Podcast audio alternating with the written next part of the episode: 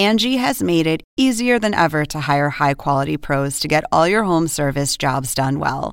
Just bring them your project online or with the Angie app, answer a few questions, and Angie will connect you with local pros who match your specific needs. Or book a service instantly at an upfront price. So join the millions of homeowners who use Angie to care for their homes and get your next home service job done well. Download the free Angie mobile app today or visit Angie.com. That's A N G I.com. Según el diccionario de la Real Academia Española, La cultura pop se define como el conjunto de las manifestaciones en que se expresa la vida tradicional de un pueblo. nosotros la definimos como Música, cine, televisión, famosos teatro, moda. y arte. ¿Y tú? ¿Cómo, ¿Cómo la la defines? Somos Zona con Marisabel Houston. y Javier Merino. Bueno, llegó la noche más importante para la música a nivel mundial. Y bueno, eso para los que no lo entienden son los premios Grammy que finalmente ya hay, bueno, ya sabíamos la fecha, pero finalmente se van a llevar a cabo este fin de semana. Yo soy Marisabel Houston desde Atlanta, me encuentran en Twitter en arroba HoustonCNN y en Instagram arroba Marisabel Houston, el podcast, Zona Pop CNN en Twitter, Facebook y en Instagram. Y en la página web, si nos quiere escuchar desde una computadora, cnn.com slash zona pop. Javier. Yo soy Javier Merino desde la Ciudad de México. Mi cuenta en Twitter es arroba merinoCNN y en Instagram me encuentran como Javito73. Nos encuentran en todas las plataformas así como CNN. No. ¿Cómo nos encuentran? Zona, Zona Pop, Pop CNN. CNN. Así de sencillo. Zona Pop CNN en todas las plataformas. Ahí nos encuentran los episodios en www.cnn.com diagonal Zona Pop. Los artículos poperos www.cnne.com diagonal Zona Pop. Y hoy, Marisabel, tenemos a grandes invitados que han estado ya con nosotros hablando de esto precisamente, de la entrega número 63 del premio Oscar, ¿no? No, ¿qué es eso? Estamos hablando de los Grammys. ¿Y qué dije? Oscar. ya va, esto va en bloopers. Bueno, lo, ¿Por qué lo no? o sea, es un día cualquiera en la mente de Javier. Recuérdense que él es Dory, o sea. Sí, no, en pero efecto. bueno, vamos a hacer este episodio es sobre eh, los premios Grammy y queremos hablar de las personas que están nominadas, entre ellos los artistas latinos que han pasado por Zona Pop CNN en el 2020 para hablar de pues, las producciones que están siendo nominadas. Eh, ¿tú, ¿Tú qué esperas, Javier, de los premios Grammy sabiendo que estamos en pandemia? Ya hablamos en los Golden Globes, que a mí me pareció muy aburrido, pero que entendíamos los retos que tenían pero las presentaciones que van a tener los premios Grammy, yo estoy expectante para ver si es que van a ir a un escenario o si es que van a ser pregrabadas como hicieron los Latin Grammys o qué cosa, o sea, qué, qué es lo que van a hacer. ¿Sabes qué? Yo este año no espero absolutamente nada, ni Te pienso verlo con ojos pues. críticos, ni nada exacto. Es simplemente dejarte llevar por el momento, ver las presentaciones que van a tener, porque independientemente de que si son grabadas o son en vivo, es en el escenario, o es en un estadio, o es en un iglú, no importa, es los Grammys. Vas a ver a grandes cantantes sobre el escenario y ver las colaboraciones que también se puedan dar, ¿no? Totalmente. Bueno, vamos a recordar brevemente quiénes son los que mayormente están nominados. Obviamente, eh, Beyoncé es la que mm, es la que lidera el- las nominaciones. Nueve, nueve nominaciones, es nueve, muchísimo. nueve nominaciones. También está Dua Lipa, que ese disco de Dua Lipa me lo regalaron de Navidad, de tan obsesionada que estoy con ese disco de Dua Lipa, que es espectacular. Y Taylor Swift también, bueno, con Folklore, eh, que, que obviamente dio muchísimo de qué hablar el año pasado. El de Dua Lipa fue Future Nostalgia. Eh, bueno, son las, las que están mayormente nominadas y también un rapero estadounidense que se llama Roddy Rick. Eh, ellos tienen seis menciones cada uno, Taylor, Dua y Roddy tienen seis menciones y obviamente Beyoncé, la reina, con nueve. Las categorías que nos interesa también eh, resaltar son las categorías latinas, que para muchos cantantes este es el Grammy que vale por ser el Grammy original, por ser el americano que voltea a ver a los latinos. El mejor álbum pop latino urbano. Bad Bunny, por supuesto, junto con Ricky Martin, Debbie Nova, el de Bad Bunny, el de Bad Bunny es yo hago lo que me da la gana porque son una sigla. Sí, Y H L Q M D L G, exacto. Yo hago lo que me dé la gana. Ricky Martin con pausa, Debbie Nova con 3.33, Cani García que... Oh, Cani García. Cani García me dijo que me iba a ir de gira con ella, ¿verdad? Sí, que le ibas a presentar en todas sus presentaciones por, porque eres un MC maravilloso. por mesa para dos y Camilo por primera vez. Esa es la categoría de mejor álbum pop latino urbano. ¿A quién escuchamos hablar? ¿A quién te la Vamos a comenzar, bueno, con, con, ese orden que, que teníamos. Vamos a escuchar.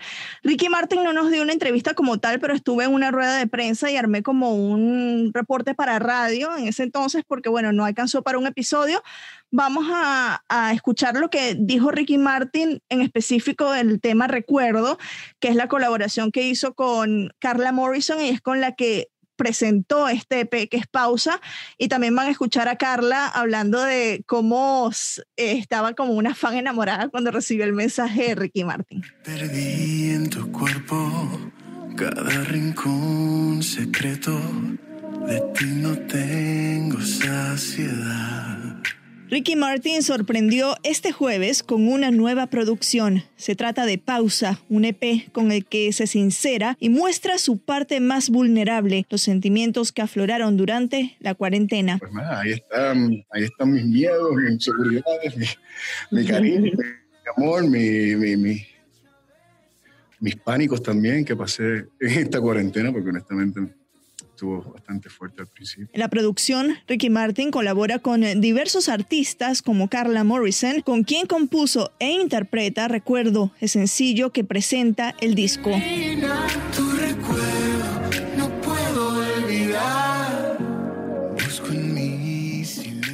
Carlita yo vivo obsesionado con su voz, yo vivo obsesionado con, con, la manera que ella cuenta sus historias. Eh, yo, yo es como que cada canción de ella tiene algo mío. O sea, algo mío, porque una frase que ella escribe, como que narra y describe mil cosas que yo he vivido en todas sus canciones. Y pues la llamé. Ah, Riri, ¿cómo está? Ah, música, ok, vamos, ok, trabajemos. Pues, ¿Y cómo? Ella pensaba que yo le estaba pidiendo una canción. Y para, para mí, para mi disco, y yo, no, Carlita, yo quiero, no, que yo quiero cantar contigo, yo quiero que tú estés conmigo. Morrison cuenta a CNN cómo reaccionó al recibir la llamada. Me, me, mandó un mensajito de voz por WhatsApp y pues imagínate que es escuchar a Ricky en tu celular. y pues nada, me dijo que, que, estaba haciendo un disco de colaboraciones y que le encantaría incluirme y ver qué podíamos hacer juntos y pues un sueño literal creo que sigo pensando que no he despertado de ese sueño. Es muy, es muy especial porque recuerdo de verdad que nace, nace la tristeza eh, por la cual yo estaba pasando. Mira, Calita tampoco estaba en el mejor momento. Entonces esto como que despertó esta ganas de volver a escribir, ¿sabes? Tanto para ella como para mí en todo este proceso. Y fueron tres semanas sumamente refrescantes en, en una, una, situación bastante incómoda y fuera de lo normal que, que hace que, pues, que, se convirtiera todo en, en este Love Fest. Obviamente eh, la pandemia y la cuarentena ha sido difícil porque para quién no lo es. Entonces me encontraba, creo que más que nada, en mucha incertidumbre. Y cuando me busca Ricky fue como un regalo de la vida porque me súper animó, me hizo sentir muy especial, muy feliz, eh, me dio propósito, me dio una meta y no sé, me, me, me, subió el ánimo completamente así rapidísimo.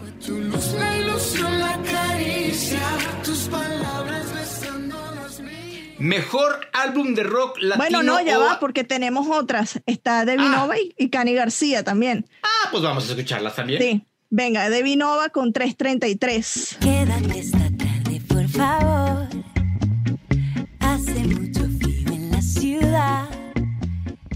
Bueno, eh, el álbum que te trae acá es 333. Em, yo lo he escuchado ya en varias oportunidades, lo he recomendado porque eh, esa, no sé, ese crisol musical que tienes en el disco es bastante especial. No vamos a, comenzar hablando de cuándo iniciaste tú este proceso para crear esta producción. Eh, bueno, el proceso fue más tardado de, lo que han sido mis otros álbumes Em, duré como una, una hora, iba a decir un año y medio componiendo las canciones. Hicimos dos sesiones en un estudio en México en septiembre del 2018 y en febrero del 2019 y así fue como grabamos la mayoría del, del álbum y luego fuimos trabajando a distancia junto con el productor Juan Pablo Vega, colombiano, em, y en agosto del año pasado lo teníamos, diría que casi que listo, faltaban un par de cositas. Bueno, yo cuando lo iba escuchando decía, tiene ritmos de todo, ¿no? Pero noté, y no sé si esto es, eh, tú fuiste coproductora, ¿no? Entonces no sé si esto lo que yo noté es cierto, como ritmos ochenteros con las baterías, con los sintetizadores, los pianos, es muy funk, ¿no? A pesar de que tienes un bolero, otros ritmos, el bossa nova, es muy funk el disco. Eh, ¿Esta fue la intención? ¿Eso fue lo que te tenía a ti o lo que te estaba influyendo musicalmente mientras estabas creando? Sí, sabes que, bueno, yo siempre he sido súper amante de, del funk, del RB, del soul, y bueno, y, soy de Costa Rica, entonces crecí escuchando boleros, eh, bossa nova, porque mi mamá es amante de la música brasileña, bachata, entonces como que tratamos de hacer esa mezcla entre música latina clásica y mezclarla con un poquito más eh, la paleta sónica de, de, no sé, del RB, de la música urbana también. Eh, así que sí, fue totalmente deliberado y, y, tenemos muchos sintetizadores análogos, análogos ochenteros, entonces definitivamente escuchaste lo que estábamos poniendo por ahí.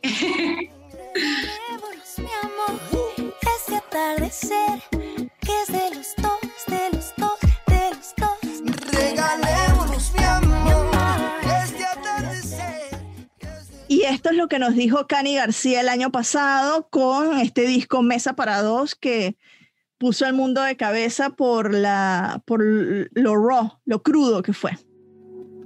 Ay, de envicias que me piensas, benditas manos y tu cuerpo se le acercan. Imagino que para ti fue un outlet para verte vulnerable para sacar toda esa angustia que tenías durante la cuarentena y qué bárbara y qué productiva sacar un disco. Mira, fue una dicha grande el, lograr lo que logramos, lo, que se logró, pero genuinamente, pues una locura, la una locura linda. Yo agarro este encierro primeramente con la vulnerabilidad que todo el mundo lo toma, o sea, con, con esa tristeza de paralizar una gira, con esa angustia de no saber cuándo vuelves a ver a tu equipo de trabajo, em, pero a la vez, yo creo que, una cosa que digo que, fue lo que me, de alguna forma me, salvó, fueron los lives. Uno empezó a hacer lives, a hacer conciertos digitales y empezar a, recibir el cariño de la gente. Y por medio de ese cariño, yo creo que a la misma vez, este, una necesidad de ellos de, de absorber música y de uno de conectar. Y cuando acabaron las tres semanas de live, fue que me, entró ese deseo de escribir y era una cosa muy linkeada a la otra. Unas ganas grandes de escribir y unas gran, ganas grandes de conectar con mis colegas y con la industria. Y, y, de esa manera es que se empieza a gestar este álbum, en, esa búsqueda de conexión empiezo a armar canciones con, me llamaba algún amigo y me decía, ¿en qué estás? No, estoy escribiendo, ¿y qué estás haciendo? Envíame. Y en ese compartir acababan cerrándose colaboraciones que, que cuando venía a ver ya llevaba cuatro o cinco y ahí es que me empiezo a percatar, esto se está armando ya como un concepto de, colaboraciones y ya empecé a hacerlo maliciosamente, a, abusar de mis compañeros que todos andaban igual que yo, con el calendario eh, abierto por todo lo que estaba sucediendo. Y fue una cosa maravillosa, claro. Yo creo que a veces hay un factor eh, de cuando no te lo piensas mucho, que a veces las cosas te pueden salir bien o mal. Y, a veces cuando no te lo piensas mucho te permites un montón de cosas. Y para mí fue soltar también un álbum que si me preguntaras, eh, eh, ¿pensaste, tenías más canciones? No, lancé lo que, lo que estaba pasando al momento y para mi gran sorpresa, como dices, claro, cada canción era, era un universo muy individual y cuando las unes pasa eso que tú comentas de de que tienes muchas favoritas porque todos son microuniversos. Y grandes conexiones como Mon Laferte, Reik, Carlos Vives, Goyo, Leiva. O sea, no, no, no estamos hablando de cualquier colaboración o sea, estamos hablando de un disco de colaboraciones y que creo que aquí estamos todos de acuerdo que esta pandemia ha servido para que la música, creo que nunca había, había, habían habido tantas colaboraciones musicales entre todo tipo de artistas como lo es ahorita por todo lo que comentabas, ¿no? Claro. ¿Qué te dejó el haber grabado con estos colaboradores y armar este disco ya una vez que escuchaste todos los tracks completos? Uy, imagínate, para mí es como, como ver el, el, el marco ya desde afuera, tú sabes, uno está sumergido y, por ejemplo en mi caso yo estaba también con los tiempos, ay, Carlos Rivera no le ha llegado el micrófono, no puede todavía grabar, Pedro Capoya me envió, Gustavo Lima me pidió dos días más porque necesitaba este, que este traductor le explicara muy bien en portugués lo que quería decir la canción en español. Entonces, tú estás sumergida, vuelta loca con, con cada uno y todo va llegando y yo le voy enviando al productor arma, arma, arma, hasta que nos llegó ese, esa noche tipo 3 de la mañana, encerrada ya en el estudio con el productor y, y darle play a cada uno de ellos y mirarnos y nada, y sonreír por primera vez y decir, esto va a ser una bomba maravillosa, porque claro, no habíamos tenido esa oportunidad, estábamos metidos dentro del agua y cuando sacas la cabeza y te puedes oxigenar, todo cambia, la perspectiva de las cosas cambia mucho. ¡Qué chido! ¡Qué padre! Mi íntima amiga Cani García desde Puerto Rico platica con nosotros. Siguiente categoría, mejor álbum de rock latino o alternativo. Bajo fondo con Aura, Cami con el disco Monstruo, Cultura Profética Sobrevolando, Fito Páez, íntimo conocido de la casa, La Conquista del Espacio, y Lido Pimienta con Miss Colombia. Este, este, nombre me gusta, Miss Colombia. Como que no te imaginas, o sea, como que no pensarías en señorita Tlanepantla o señorita Arauco. O sea, para el nombre de un disco, ¿no? Miss Colombia. No, pero eh, de hecho este disco tiene muy buenas recomendaciones. De hecho, Arciniegas, eh, Arciniegas lo, lo, recomendó y entrevistó también a Lido Pimienta sobre esta producción. Es una producción muy buena, pero bueno, de esta categoría uh, hablamos con Cami Gallardo, chilena, con Monstruo. Vamos a escuchar lo que nos dijo del disco. Que no quiero.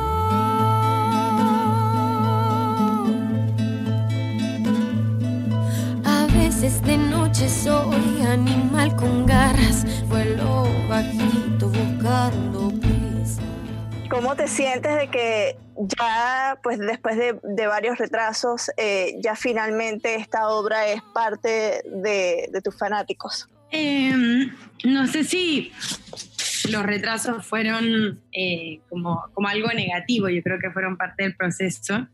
Eh, Chile justo estaba pasando por una, por una etapa difícil y creo que era lo importante para llevar a una... A una a, un resultado donde mi energía estuviese totalmente focalizada en la salida del disco. Eh, nada, yo creo que este es de los, de, no sé, no, obviamente cuando uno escribe un disco está como súper orgulloso, pero más allá de estar orgullosa por el disco, creo que es un viaje musical, eh, catártico eh, y, y y, y raro, escri escribir el disco y escucharlo. Cada vez que alguien lo, lo, escucha me dicen como, no, tuve una catarsis muy fuerte porque uno pasa de, de, del llanto a la, mm, al, al, baile, a la introspección, a, como que hay harto uno pasa como por mucha por muchos estados escuchando el disco. Bueno, yo obviamente lo escuché eh, y una de esas catarsis que viví fue precisamente con el tema que se llama, con dos temas, con el funeral ah, eh, y con, espérate, ¿dónde lo tengo? Con la entrevista también, porque aunque es un tema en que tú dijiste en, en, esa, en esos videos de YouTube que nació a raíz de una entrevista que te habían uh -huh. hecho eh, y que lo escribiste como una crítica también a la sociedad, la, la parte en la que dices el anonimato detrás de la pantalla es algo que nosotros los periodistas también vivimos mucho esa crítica. Entonces cuando yo escuché eso yo decía, ¡Sí! a la cocina, en casa mientras cocinaba, ¿no? Me encanta. Eh, a mí me encantó eso, esos dos temas, ¿no? Todo el disco está fabuloso, pero yo veo una temática en particular que, que, que está a, a, lo largo de las canciones, que es el miedo. ¿Cómo fue para ti enfrentarte con el miedo para que eh, lo pudieses retratar de una manera con, el, con la pluma, el papel y la música, eh, musicalmente hablando, que sea más digerible, ¿no? Porque es, un, es, es un sentimiento muy fuerte. A ver, creo que mm, tu pregunta es cómo logré que la catarsis no me superara o cómo logré implantar la catarsis. Sí, cómo afrontar el miedo, porque es un sentimiento que no mucha gente se quiere enfrentar cara a cara con él, ¿no? Lo que pasa es que el miedo, y esto lo, decía yo hace un rato, es una, claro, es, un, es uno de mis monstruos, claramente uno de mis monstruos, que eso yo lo, lo digo mucho en el disco, pero el miedo no siempre viene con algo, con un trasfondo negativo, tipo, a ver, el miedo puede ser cuando estoy arriba antes de subirme al escenario y, siento este miedo que, se traspasa de adrenalina, o el miedo antes de enamorarse, que es vulnerabilidad, como que el, miedo de por sí y el monstruo de por sí no tiene por qué ser un monstruo dañino, sino que es un, es un estado en el que estamos que te permite eh, jugar con, con, con, con, lugares de tu vulnerabilidad o de tu adrenalina o de... Eh, eh, es, un, es un lugar bonito, no es un lugar feo, ¿se entiende? Depende de cómo uno logre domar este monstruo, porque claro, uno puede pasar, por ejemplo, al enamorarse, pasar de, ser, de estar vulnerable a, a, tener el miedo que te provoque la ansiedad. Son dos cosas pero, pero finalmente estamos dentro del mismo, del mismo monstruo, ¿se entiende? Solamente en, en qué, qué tipo de, de, de, trato le estamos dando a este monstruo que va a estar siempre contigo. O sea, son, son yo los veo así, porque yo, yo, a ver, desde chica siempre he tenido sinestesia y siempre como que eh, le pongo colores y personajes a las situaciones. Entonces, en, en mi caso, eh, e, escribir este disco fue también tener que enfrentarme a esos monstruos y catalogarlos e identificarlos y ponerlos en una, en una especie de, de como de, em, como tener, tuve como una especie de relación muy personal con ellos. Eh, y, y, esto me ayudó a domarlos de una manera mucho más sana arriba del escenario.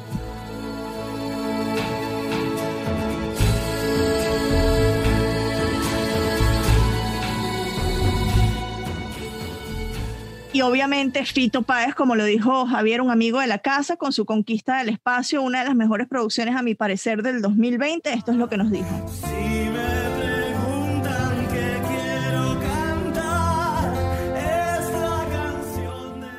Te comentaba antes de iniciar la entrevista que me pasó una cosa muy particular escuchando tu disco y es que tiene un magnetismo. Cuando lo empecé a escuchar tiene un magnetismo tan especial que no puedes dejar de escucharlo, que vas canción tras canción y te, te vas enamorando de los temas, de la melodía sobre todo. Y hay algo que yo siempre comento, que sé cuando una canción es buena porque mi esposo, que es gringo, no habla nada de español, le empieza a gustar una canción, yo digo, ahí está, ese es el éxito porque no entiende la letra, pero sí la música, la esencia de la canción. Ha sido maravilloso, de verdad, escucharé el disco, ¿cómo ha sido para ti crearlo? Mira, eh, estoy contando ahora en estas entrevistas, em, eh, pasó algo muy curioso con este álbum, sabes que no, no es muy habitual que suceda. Eh, te diría que en dos o tres oportunidades me ha sucedido nada más, que es comenzar el, a trabajar, uno nunca sabe dónde, está, dónde se está metiendo.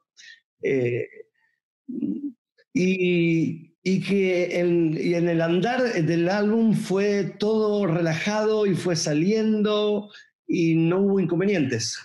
Por ejemplo, La Ciudad Liberada, el disco anterior, fueron solo problemas logísticos, eh, financieros, eh, de, de, técnicos, o sea, no, eh, fue un disparate. Al contrario, este fue desde el comienzo, que fue, lo arrancamos, me acuerdo, el 13 de marzo, del 2019 en un pueblito en el sur del estado de Bahía, en Brasil, en Trancoso. Allí esos 10 o 12 días eh, compuse 12 canciones, de las cuales 9 fueron al álbum, casi con las letras terminadas, con las estructuras que quedaron en el álbum, te diría en un 90 y pico por ciento. Eh, después fuimos viajando, estábamos en gira, eh, entonces paramos unos días en Santo Domingo, hice unas versiones allí eh, en un estudio casero en el hotel. Después en Bogotá paramos otra semana. Eh, ahí pude desarrollar algunos arreglos de cuerda. Es la primera vez que también me hago cargo de los arreglos de orquesta, cosa que siempre se los encargaba alguien. Eh, después en Buenos Aires, en la casa de Diego Olivero, que fue el coproductor, uno de ellos. Después nos fuimos a Los Ángeles con Gustavo Werner a la cabeza.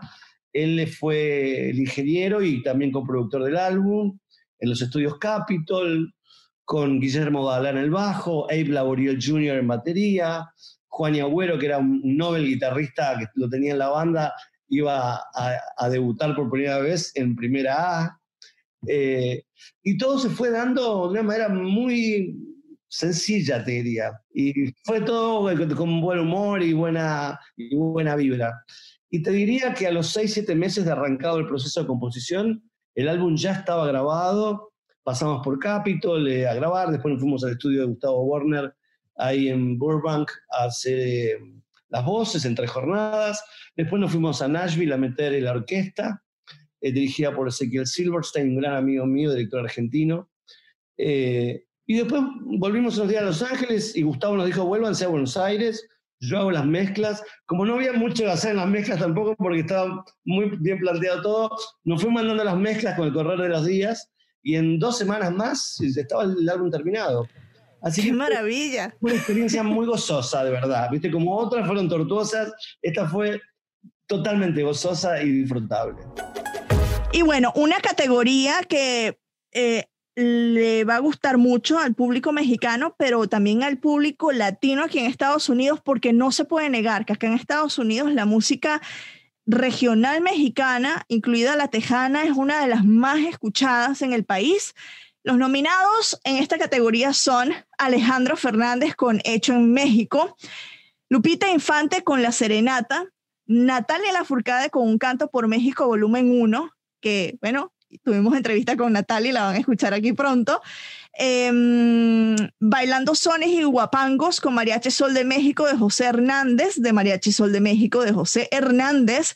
Javier, esa entrevista con Natalia Lafourcade, ¿cómo la gozamos? No, sobre todo el extracto que voy a ponerle aquí a nuestra gente, a, nuestro, a nuestra familia zona popera, que es lo del mole, que le supa mole este disco. Ese día yo comí mole, además, entonces, este... mole verde de la esquina. De, la, de la fonda de la esquina de mi casa, sí. Esa, esa entrevista yo creo que, que ha sido de las que más he disfrutado, de lo que más, de las que más, he, o sea, me, me gusta, la, neta me gusta. Eh, entrevista fantástica, además Natalia Lafourcade ganó con, graba, con disco del año, álbum del año en los Latin Grammys con...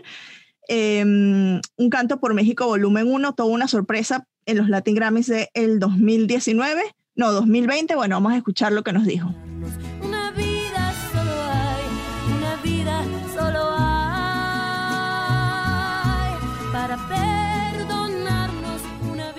¿Cómo te sentiste tú al escuchar este disco completo por primera vez? Pues sentí de todo, la verdad, y todavía, todavía me dan como unos saltos de, de mucha adrenalina, de mucha emoción. Sabes que el sentimiento de la gratitud a full, muy, muy fuerte, ¿sabes? El, la gratitud de haber podido vivir una experiencia como hacer este disco, que principalmente no iba a ser un disco, sino un concierto con causa, que al final dijimos, no lo vamos a dejar solamente en un concierto, vamos a, grabarlo para que no se pierda en el tiempo, sino que podamos siempre acordarnos de, cómo fue hacer este concierto. Sabes que haberlo grabado de la manera que lo hicimos fue como, fue como un sueño, fue como tres semanas de mucho rush, y estar brincando de un estudio al otro estudio, ensayando para el concierto, pero al mismo tiempo grabando, recibiendo invitados, recibiendo músicos, muchísima gente talentosísima que venían, que salían del estudio. Y vivir esa experiencia era como, como vivir eh, muy rápido eh, la grabación, tratando de asimilar todos los pequeños instantes mágicos que tuvimos, que fueron muchísimos, pero eran pequeñitos momentitos, momentitos todo el tiempo de regalos. Y me siento muy agradecida porque realmente es un disco que refleja, pues refleja mi cariño hacia México, hacia tantos compositores que ya he, venido interpretando, que admiro, que forman parte de este disco, todas estas canciones como el Balajú, como Serenata Huasteca, los temas de los cojolites, canciones que yo ya interpreté en discos pasados, pero que rehicimos en nuevas versiones en este disco. La verdad, pues muy agradecida, muy emocionada y con mucha expectativa de, de, que la gente lo disfrute de la misma manera que nosotros lo hemos disfrutado hasta ahora. Describes muy bien lo que fue el proceso de producción del disco, lo comparas con hacer un delicioso platillo mexicano con ingredientes musicales y cocinado a fuego lento. Si pudieses decir que este disco es un platillo mexicano, ¿cuál sería? Yo creo que es, el disco a mí me sabe a mole, sí, sí. Sí, ¿no? Sí, y sabes que yo acabo de comer mole verde el día de hoy de la fonda de la esquina de mi casa. Entonces traigo el sabor mexicano. Entonces ahorita que dijiste mole verde, yo así, sí, sí. Perdón, perdón, ya eh, era acotamiento aquí al comentario. Es que es mole. Para mí este disco, a mí este disco me sabe a mole. El mole es como este platillo tan complejo de preparar, ¿no? Aquí la señora de mi casa prepara un mole delicioso, pero lo hace de ceros, o sea, lo hace, no es la pasta de mole que prepara en agüita, no, no, no, hace todo, de los chiles, hace los polvos, hace todo, todo el platillo de cero lo prepara. Y oye, el mole tiene tantos ingredientes y es tan exótico y va bien con tantas cosas que, que a mí siento que eso es este disco, ¿sabes? Como que la cantidad de ingredientes musicales, de talento y de colaboración.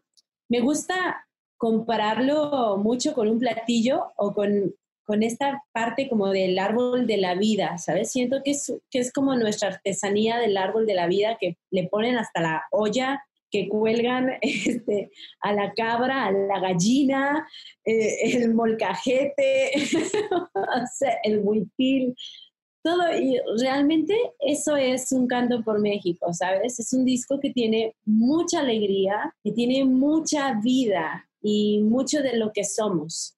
Tiene mucho de nuestra historia, mucho impregnado de, de esto tan bonito que tenemos como mexicanos y, y, de la cotidianidad también del, del, ser mexicano. Es un disco que te lleva de viaje desde una playa, la montaña, el bosque, la selva, pero también te mete en el metro y también te mete en el mercado y también te lleva al asfalto, a las calles. Entonces, pues, muy emocionada, muy emocionada, la verdad, este de este disco. ¿Y la cuota?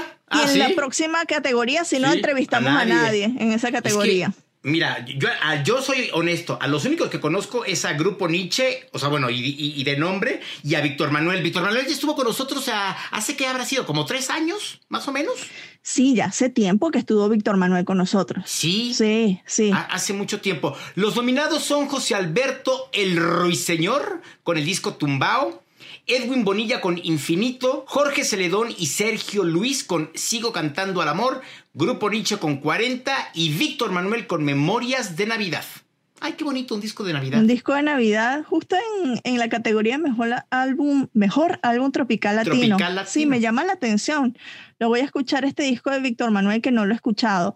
Em, pero bueno, yo me sigo sorprendiendo porque siempre la gente que entrevistamos nosotros siguen siendo de los más nominados para los Latin Grammys y para los premios Grammys. O sea, yo no sé si, si es que nosotros les damos, no sé, somos una suerte de, de, ¿cómo de cábala para ellos, sí. De la buena suerte. Un cábala para ellos. Eso es magnífico para que sigan viniendo. A ver si un día llega Bad Bunny al podcast. Oye, sí, tenemos que entrevistar a Bad Bunny. El conejito malo nunca ha estado con nosotros malo. Sí. Nunca ha estado con nosotros. es interesante, ¿no? Hablar con él. Yo tengo como varias cosas que preguntarle. Yo le preguntaría, a ver, ¿qué sientes que la gente o te quiere o no te quiere? Eres como sea, no pasa los opuestos, exacto. No es así como que eh, puede ser, no, o te gusta o no te gusta, ¿no? Esa sería una de las preguntas que yo le haría a Bad Bunny. ¿Tú qué le preguntarías? Sabes que mm, en los, en los Latin Grammys del 2019, en la sala de prensa a mí me llamó mucho la atención eh, cómo él respondía a las preguntas de, del, porque si recuerdas ese año estuvo la polémica de los nominados, los reggaetoneros que no fueron tan nominados, em, y yo creo que mi pregunta iría por allí porque precisamente él dijo que hay mucha gente que se enfoca en los números y no en el contenido de las letras como tal. Y sí, sus letras pueden ser un poco polémicas para muchas personas y puede hablar de unas temáticas que, que tal vez escandalizan, pero él, pero él cuenta historias, ¿me entiendes? Historias que logran conectar y se está yendo, sí, o sea, no se niega de que tiene un arrastre muy grande y que es muy escuchado y que logra muchos números, pero en su mente, en ese entonces, cuando habló con nosotros en el 2019 en la sala de prensa de los Latin Grammys, él dijo que hay mucha gente que, se está, que está perdiendo el foco nada más por tener números y que ahí no es. Entonces, yo creo que mi pregunta estaría por allí. ¡Wow! Oye, no, o sea, está bueno. Ojalá que Bad Bunny, si nos estás escuchando o alguien cercano a Bad Bunny nos escucha, díganle por favor que suena Pop CNN, quiere hablar con él. Alguien que ha trabajado con Bad Bunny sé que nos escucha, entonces por ahí dejo la... ¡Ahí está! ¡Ahí está! ¡Ahí está! Entonces ahí dejo la, la petición al aire. Recuerden que en Latinoamérica la edición número 63 de los Grammys podrá ser vista a través de TNT y TNT Series, canales hermanos de CNN en español, a partir de las 7 de la tarde, noche, como le quieran ver, hora de Miami u hora de Colombia, las 6 horas de hora de México. Y Rafa Sarmiento e Iliana Rodríguez, la reclus, serán los encargados de la traducción y comentarios durante la ceremonia. Así que lo pueden ver por TNT o TNT Series. Aquí en Estados Unidos lo pueden ver por el canal CBS em, y estará presentado por el presentador y comediante Trevor Noah será el anfitrión del evento y van a poder disfrutar de presentaciones como Bad Bunny, que ya dijimos acá que nos gustaría entrevistarlo, pues ahí estarán en los premios Grammys.